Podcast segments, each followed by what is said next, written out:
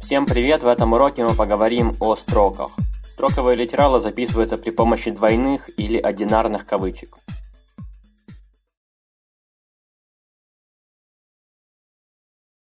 В некоторых языках есть разница, какие кавычки использовать. В языке JavaScript это не так, и вы можете использовать как двойные, так и одинарные кавычки и не ощутите при этом никакой разницы. Разумеется, желательно определиться и везде в своем коде использовать только один тип кавычек. Единственный случай, где тип кавычек может играть роль, это когда вы хотите использовать кавычки внутри строки.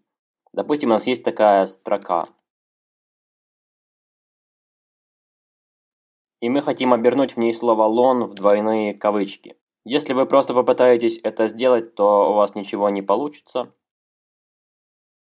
Поскольку первую кавычку перед словом «лон» парсер будет считать как закрывающую к первой кавычке, с которой начинается вся наша строка.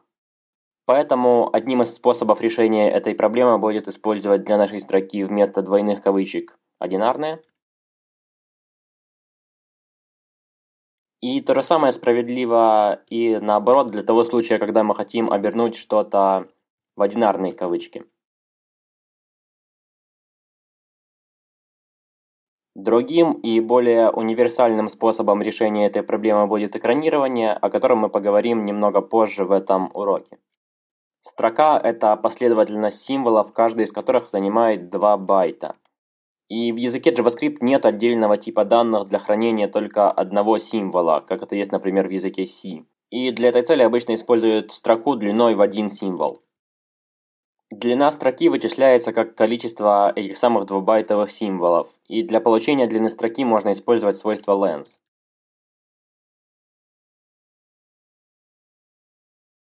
В ранних реализациях JavaScript, или точнее говоря, в спецификации ECMAScript 3, строки записывались только на одной строчке.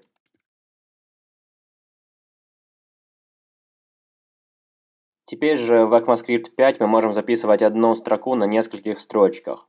Для этого в конце каждой строчки нужно ставить обратный слэш. Когда вы это делаете, вам нужно следить, чтобы после этого слэша не было никаких символов, в том числе символа пробела. В этом случае вы получите ошибку. Поэтому хорошей идеей будет включить отображение пустых символов в вашем редакторе. Когда вы пишете так, сам перенос строки не является частью строки, и поэтому в консоль все выводится в одну строчку. Если же вы хотите, чтобы этот перенос был частью строки, то вам нужно использовать такую управляющую последовательность.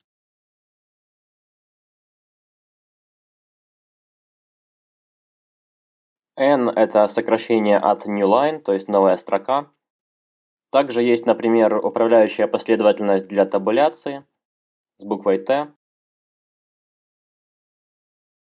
И также есть управляющие последовательности для символов кавычек. Если мы хотим использовать кавычки внутри строки, мы можем просто поставить перед ними обратный слэш, и тогда они будут читаться обычными символами в строке.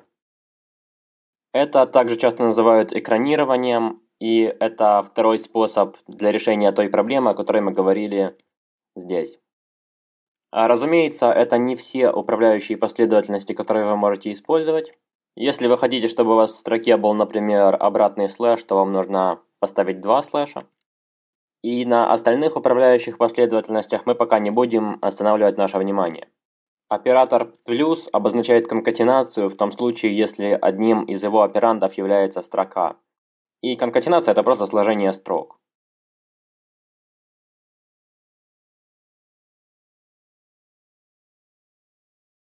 Для работы со строками у объекта string есть кое-какие полезные методы, на которые мы сейчас посмотрим.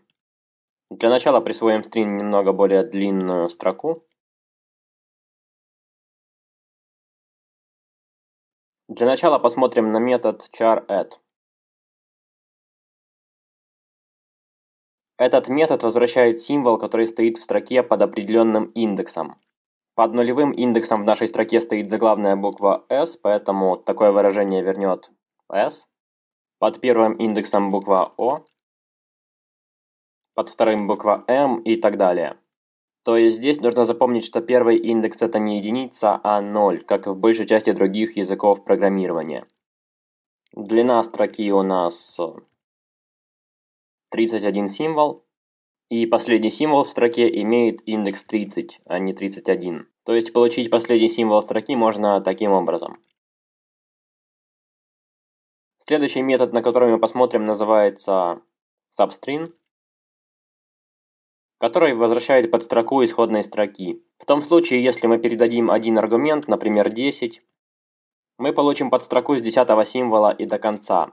Также мы можем передать второй параметр для того, чтобы указать конец подстроки.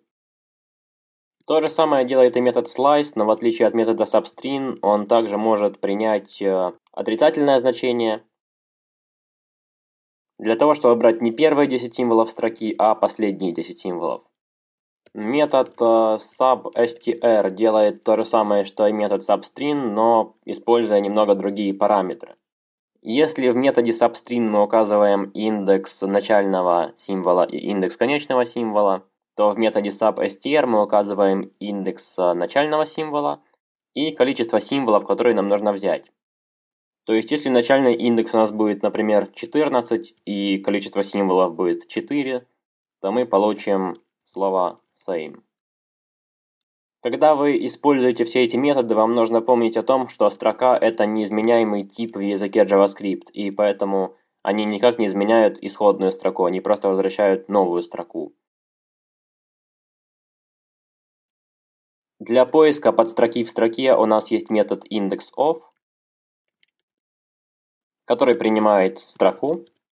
Такое выражение, например, возвращает пятерку, поскольку первая буква i в нашей строке имеет индекс 5. Разумеется, здесь может быть не только один символ, а также могут быть слова.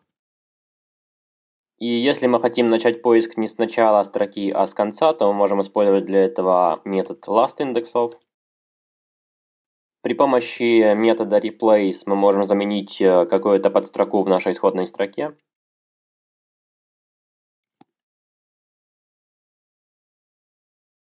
И я еще раз напоминаю, что все эти методы, в том числе метод replace, не изменяют исходную строку. Если вы хотите изменить исходную строку, то вам нужно записать это таким образом.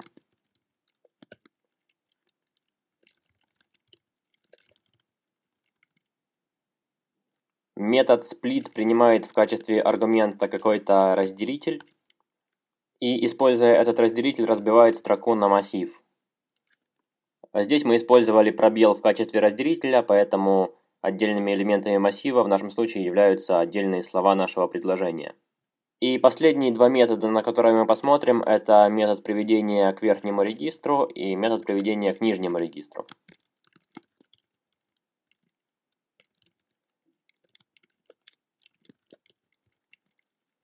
Как видим, эти два метода делают все символы нашей исходной строки, соответственно, заглавными или строчными. И последнее, о чем я скажу в этом видео, это то, что в ECMAScript 5 строки могут интерпретироваться как массивы, и поэтому вместо метода char_add мы можем использовать такую запись. Для того, чтобы вернуть символ с каким-нибудь определенным индексом. ECMAScript 5 поддерживается сейчас всеми современными браузерами. И поэтому, когда вы слышите, что я говорю ECMAScript 5, то вы можете сразу отмечать для себя, что эта фича будет работать во всех браузерах, кроме старых интернет-эксплойеров. На этом все для этого урока и спасибо за просмотр.